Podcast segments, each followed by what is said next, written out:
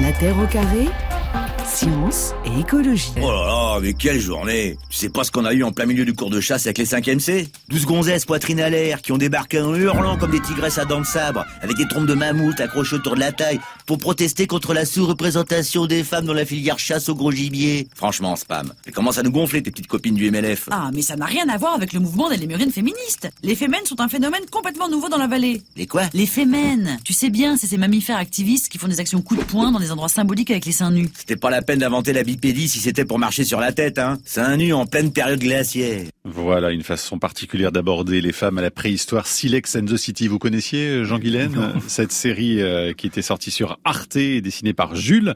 Vous qui êtes archéologue et qui publiez donc ce livre Femmes d'hier aux éditions Odile Jacob. Ouvrage que vous dédiez à votre amie et collègue Françoise Héritier, une grande figure du féminisme hein, qui a consacré l'essentiel de ses recherches au, au fondement de la domination masculine et qui devait d'ailleurs préfacer votre livre. Est-ce qu'une femme d'ailleurs comme Françoise Héritier, une scientifique comme elle, vous a permis de porter un, un regard différent sur votre discipline, l'archéologie, et sur les interprétations justement qu'on peut donner à telle ou telle image du, du corps féminin? En tant vous que scientifique oui, bien entendu, dans la mesure où elle a montré que, au fond, il y avait un enracinement très, très, très lointain de la domination masculine. Et cette domination masculine, nous, archéologues, à travers notre propre documentation, c'est-à-dire les figurines, les stèles, l'art rupestre, et puis aussi les sépultures, et aujourd'hui la génétique, eh bien, nous pouvons effectivement confirmer cette euh, spéculation d'une Mhm. certaine façon, parce que ce que l'on observait aujourd'hui n'était peut-être pas la même chose de ce qui se passait autrefois. Mais là, effectivement, on se rend compte que l'enracinement de la, la domination masculine Ouais. est un fait tout à fait avéré. Et du coup, ça a pu biaiser aussi euh, bon nombre d'archéologues dans leurs interprétations? Euh, oui, parce que euh, au début, il faut savoir que l'archéologie, au début, a hérité de théories qui n'étaient pas les siennes. Au- dans, dans le courant de la seconde moitié du XIXe siècle, les anthropologues ont émis une théorie, euh, le matriarcat, hein, selon laquelle euh, les, les femmes dominaient le corps social, politiquement, mais aussi affectivement, bien Mhm. entendu, et étaient un peu les, les, les, les personnes qui décidaient, en Ouais, définitive. Des femmes puissantes. Voilà, euh, des d'après- femmes puissantes. Ouais. Et à partir de là, on a eu cette idée que effectivement, l'humanité était passée par un stade, par une trajectoire, au cours de laquelle, à un moment donné, aux origines, les femmes avaient occupé le devant de la scène. Hélas, aujourd'hui, l'archéologie et la génétique euh, ont complètement ruiné cette, cette idée qui a été également très discutée d'ailleurs par les Ouais. anthropologues qui ont démontré qu'ils ne connaissaient pas de société qui était réellement matriarcale dans leur propre documentation. Ouais, D'où les, les racines très lointaines effectivement de la domination masculine. Et à ce sujet, ben, on va en profiter pour euh, réentendre la voix de, de Françoise Héritier, euh, qui était euh, au micro de Frédéric Tadei en novembre 2009 dans l'émission Ce soir ou jamais. Ce problème du rapport entre les sexes, c'est un problème politique, c'est le problème politique majeur. Ce rapport-là, inégalitaire, il est universel et qu'il a été créé à l'aube des temps par des individus qui étaient dépourvus de notre savoir actuel, qui n'avaient que leur sens, et ils voyaient que tout le vivant était partagé entre deux sexes. Ils voyaient surtout quelque chose d'infiniment incompréhensible et qui restait incompréhensible jusqu'à la fin du XVIIIe siècle, c'est que les femmes faisaient les enfants des deux sexes et que les hommes, eux, ne faisaient pas leurs fils. Et le problème était à quoi servait-il les mâles Eh bien, la réponse, elle a été à faire la guerre, comme vous dites, mais la réponse a été aussi, sur le plan de la reproduction, beaucoup plus simple, c'était de dire, ce sont les hommes qui mettent les enfants dans les femmes. Les femmes ne sont qu'un réceptacle. Mais à ce moment-là, elles deviennent quelque chose qu'il faut s'approprier, qu'il faut avoir, et qui est réduit à l'état de maternité, l'état d'utérus pour faire des enfants, et à tout ce qui va avec, le domestique. Et je dis que c'est le problème politique majeur, parce que les autres formes de domination, elles ont pris modèle sur celle-là. C'est celle-là la plus ancienne, la primitive, et les autres se sont calqués dedans. Voilà la voix de Françoise Héritier, euh, Jean Guilaine, hein, sur ces racines profondes et lointaines hein, de la domination masculine. Oui, on peut prendre des exemples archéologiques d'ailleurs. Euh, c'est que par exemple les les stèles des quatrième et troisième millénaires euh, qui représentent, qui sont la première statuaire européenne connue, euh, représentent des hommes et des femmes. Alors les sexes ne sont pas représentés, Ouais. mais il y a des éléments qui connotent le sexe. C'est-à-dire C'est-à-dire, euh, pour les hommes, il y a des armes. Autrement dit, les personnages armés sont des hommes. Et les femmes, elles ont des parures où elles présentent leur sein, leur poitrine. C'est-à-dire qu'il y a une interprétation à faire de ces choses-là, une interprétation sociale. Parce que vous savez, pendant longtemps, en archéologie, ce qu'on ne comprenait pas, c'était rituel, c'était religieux. Non, on peut avoir une lecture sociale. Les hommes sont dans les armes. Et autrement dit, ils sont dans la chasse et ils sont dans la guerre. C'est-à-dire des activités qui permettent de se construire un statut social. Les femmes, elles sont dans la séduction, mais elles sont également dans l'intimité, dans l'anatomique, le biologique. Donc les hommes sont dans l'extérieur et le mouvement, mmh. les femmes sont plutôt dans le gynécée, dans l'intime, voyez. Bon, c'est une forme de domination masculine mmh. qui nous est montrée à travers cette catégorisation des sexes présente sur les stèles. Alors c'est un livre qui concerne donc cette période du néolithique dont vous êtes euh, un des spécialistes. Vous pouvez nous rappeler brièvement, c'est toujours intéressant de, de, redire en quoi ça a été vraiment une période de grand bouleversement pour euh, l'histoire de l'humanité. C'est vraiment un, un, un, moment où il y a beaucoup de changements hein, dans les pratiques. Ben, ce sont nos origines paysannes en définitive. Et pendant donc l'agriculture. Ben absolument, absolument. Avec l'agriculture, avec l'élevage, l'homme désormais produit son alimentation, mais pour la produire, il est obligé d'intervenir sur la nature. Autrement dit, il est obligé de brûler des forêts pour avoir des champs à cultiver, pour avoir des, des prairies pour faire euh, paître leurs troupeaux. Voyez, donc il y a une intervention sur la nature. C'est le début du moment où l'homme, euh, en quelque sorte, euh, construit son propre décor environnemental. Mmh. Alors quand on est archéologue comme vous et qu'on s'intéresse donc à, l'iconographie, hein, je disais tout à l'heure, c'est par exemple des, des, statuettes, des gravures, des, des peintures. Qu'est-ce qu'on cherche à comprendre alors de, de cette époque au travers par exemple des femmes? On essaie de voir quelle est la position euh, sociale des femmes. Alors vous avez par exemple des, des représentations rupestres qui les montrent en train de euh, faire des travaux agricoles. Alors, il ne faut pas aller trop vite et en déduire que les femmes étaient seulement agricultrices, parce qu'on s'aperçoit qu'il y a des hommes qui peuvent faire ce travail. Mais inversement, les scènes de chasse sont essentiellement masculines. C'est les hommes qui les ont probablement peintes et, ils ont valorisé leur propre genre, leur propre sexe. Mais euh, il peut y avoir également des femmes qui pratiquent. Vous voyez, il ne faut pas systématiquement dire automatiquement telle activité est propre aux femmes, mm. telle activité est propre aux hommes. C'est valable globalement, mais on a toujours des cas particuliers qui vont à l'encontre du schéma directeur. Vous écrivez que le corps féminin, c'est un des thèmes de première importance dans les images, hein, justement, du néolithique. C'est-à-dire que les artistes de l'époque aiment représenter euh, le corps féminin. Est-ce qu'il est plus représenté que le corps masculin ou de la même manière? Alors, sur les, les, figurines, par exemple, c'est vrai qu'au début du néolithique, il y a beaucoup plus de femmes que d'hommes. Autrement dit, pourquoi? Parce que ce sont essentiellement des figurines d'argile. Ce sont les femmes qui modèlent l'argile c'est elles qui fabriquent les poteries en général, qui modèlent ces figurines. Donc, elles ont tendance à représenter, si vous voulez, leur propre, leur propre genre. Donc, ce sont elles les artistes, là, en l'occurrence. Sont elles les artistes. Mais euh, les hommes peuvent aussi en faire. Vous voyez, il ne faut jamais être rien n'est blanc et, noir. Mhm. Mais vous avez aussi des figurines qui elles ne sont pas euh, sexuées. Vous en avez qui sont sexués féminins, d'autres sexués masculins, d'autres qui ne le sont pas. Ce qui pose un problème d'ailleurs à l'archéologue. Est-ce que les figurines asexuées, est-ce que ce sont des hommes, est-ce que ce sont des femmes? On a tendance à dire... Vous parlez du troisième sexe, vous. Hein? Mais oui, dans notre classification binaire, tout ce qui n'est pas féminin est masculin. Non.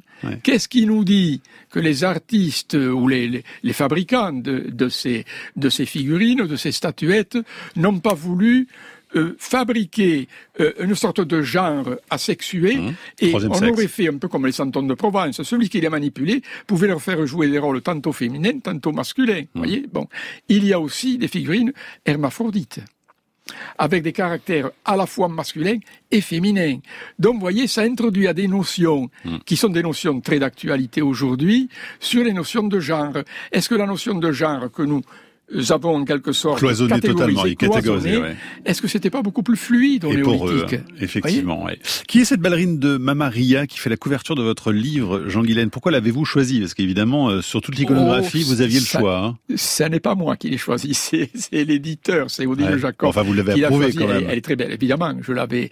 Elle est très belle. C'est une figurine euh, du prédynastique égyptien, du quatrième millénaire. Et alors, elle est très belle avec, vous voyez, on dirait carrément, euh, on dirait qu'elle fait des pointes. Et en Ouais, même elle, temps, lève, elle lève les bras au avec ciel. elle, les bras, elle- elle- Ouais. sont- ils sont ployés en même temps. C'est.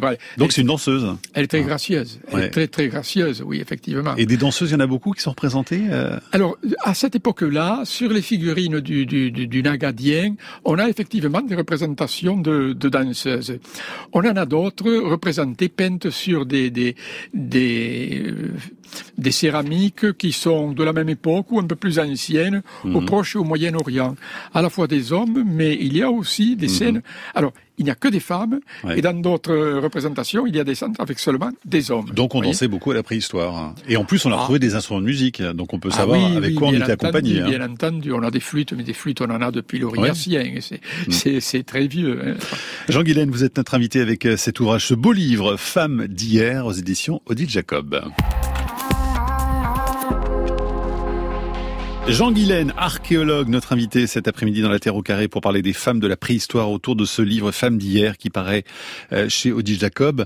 Euh, quand on voit le, le travail que ça représente, un tel ouvrage, c'est presque le, travail d'une vie, non, pour, euh, pour quelqu'un comme vous? Ben, en fait, il faut assembler une documentation sur le territoire européen, méditerranéen. C'est une sorte d'enquête au fond, quasiment. Hein Ben oui, il faut. Et donc il faut aller partout en Europe il faut aller partout, il faut lire, il faut aller voir des musées, il faut aller voir les documents.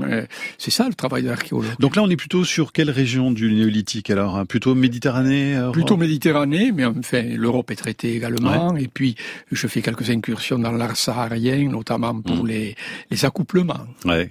Est-ce qu'il est possible de brosser un portrait robot de la femme du néolithique où la période étant tellement euh, longue et importante que c'est absolument impossible de... Eh ben, il, faut prendre conscience de la durée du néolithique. Au Proche-Orient, c'est en gros entre 9000 et 3500, 3000, 6 millénaires, quoi. Mhm. En Europe, c'est en gros entre 6000, enfin 5008 et 2000, c'est-à-dire 4 millénaires. Une durée qui est aussi longue que le temps qui nous sépare du néolithique. est Exactement. 2000 ans après. Donc on a vu tout ce qui s'est passé entre temps. Voilà, voilà, voilà. Ouais. Et donc, euh, il faut voir aussi que, au-delà de la durée, il y a l'espace.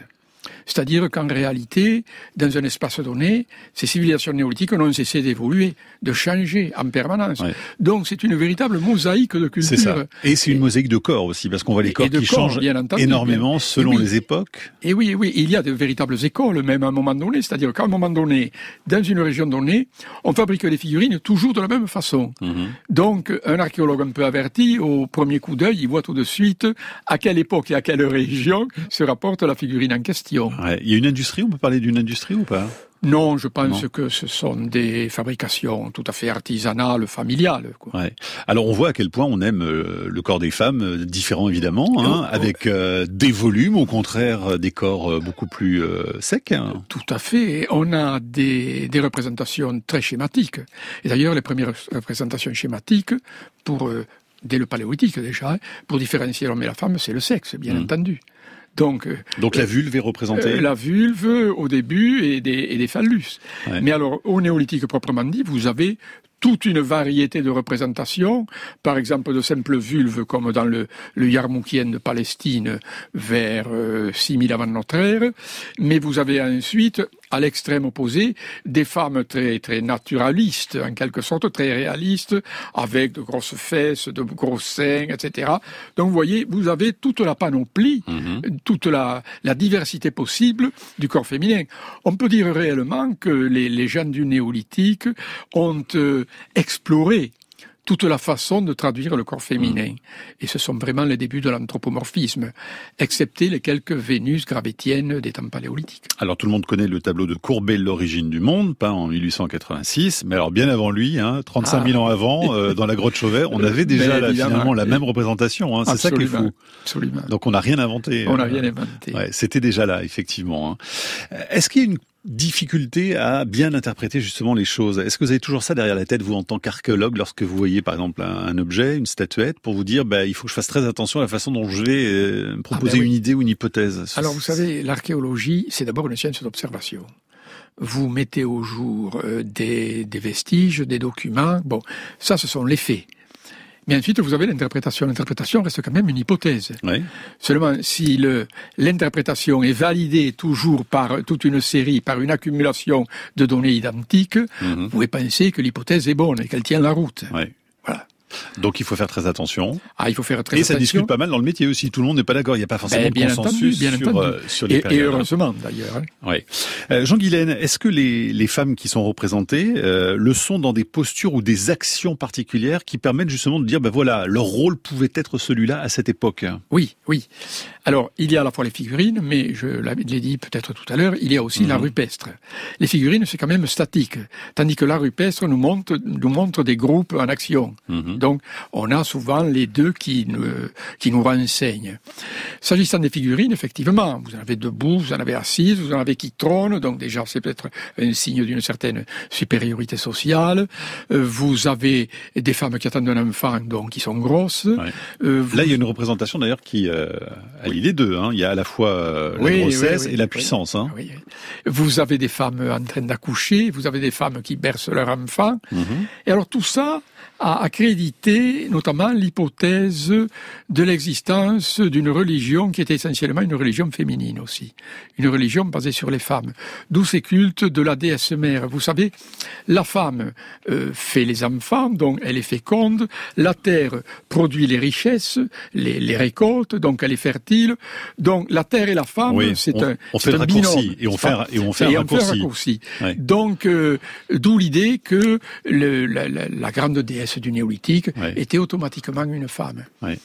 C'est pas évident du tout. Ouais. C'est pas évident c'est c'est là que des pièges sont tendus finalement Eh euh, oui, pour c'est- l'archéologue. c'est- hein. C'est pas évident du C'est tout. de dire cette grande période de fertilité, c'est Voilà, pas forcément non plus. euh, Si on avait voulu représenter euh, des femmes, euh, des femmes enceintes, et on l'a fait, et on l'a fait ouais. quelques fois. Mais il y en aurait représenté beaucoup si on avait voulu représenter la fécondité. Or, il n'y en a pas excessivement. Hmm. voyez? Des parturiantes, des femmes qui accouchent, qui donnent la vie, il n'y en a pas tellement. Il n'y a pas tellement. Donc, il faut se méfier, vous voyez, de ces interprétations qui ne sont pas confirmées d'une manière fiable par l'archéologie. Alors, c'est quoi justement l'œuvre dont je parlais tout à l'heure euh, de cette femme qui est probablement enceinte ou en train de donner euh, naissance et qui visiblement est assise sur un, trône non, Oui, de oui, oui, oui, elle trône, c'est la, la dame de Châtalouyuk. Donc c'est turc. euh, En Turquie, oui, euh, autour de 6600, 6000 avant notre ère. millénaire, ouais. Elle est, alors, c'est un peu discuté. On voit qu'entre ses jambes apparaît une, une masse ronde. On a dit qu'elle était en train d'accoucher, donc ça serait une mère. Mais en même temps, elle est accoudée, Ouais. n'est-ce pas, son fauteuil, sur des fauves. C'est-à-dire sur des, sur l'animalité sauvage. Autrement dit, elle maîtrise de ses bras l'animalité sauvage. C'est une métaphore du néolithique, finalement. À une époque donc où on maîtrise justement, on domestique Mais beaucoup. absolument, mais c'est le moment où on domestique la nature. Le néolithique, on a déjà d'ailleurs à cette époque-là domestiqué la nature, mais c'est la première fois, peut-être, ou une des premières fois, où on représente effectivement une femme en train de donner la vie et de maîtriser l'animalité, maît- maîtriser le monde sauvage. On peut imaginer que dans la tête de l'artiste de l'époque, c'est ce que Ah ben elle ou il s'est dit. Oui, oui, oui, À très, probablement, Ah oui. évidemment. Là, il y a une métaphore qui est recherchée. La Terre au carré est un podcast France Inter.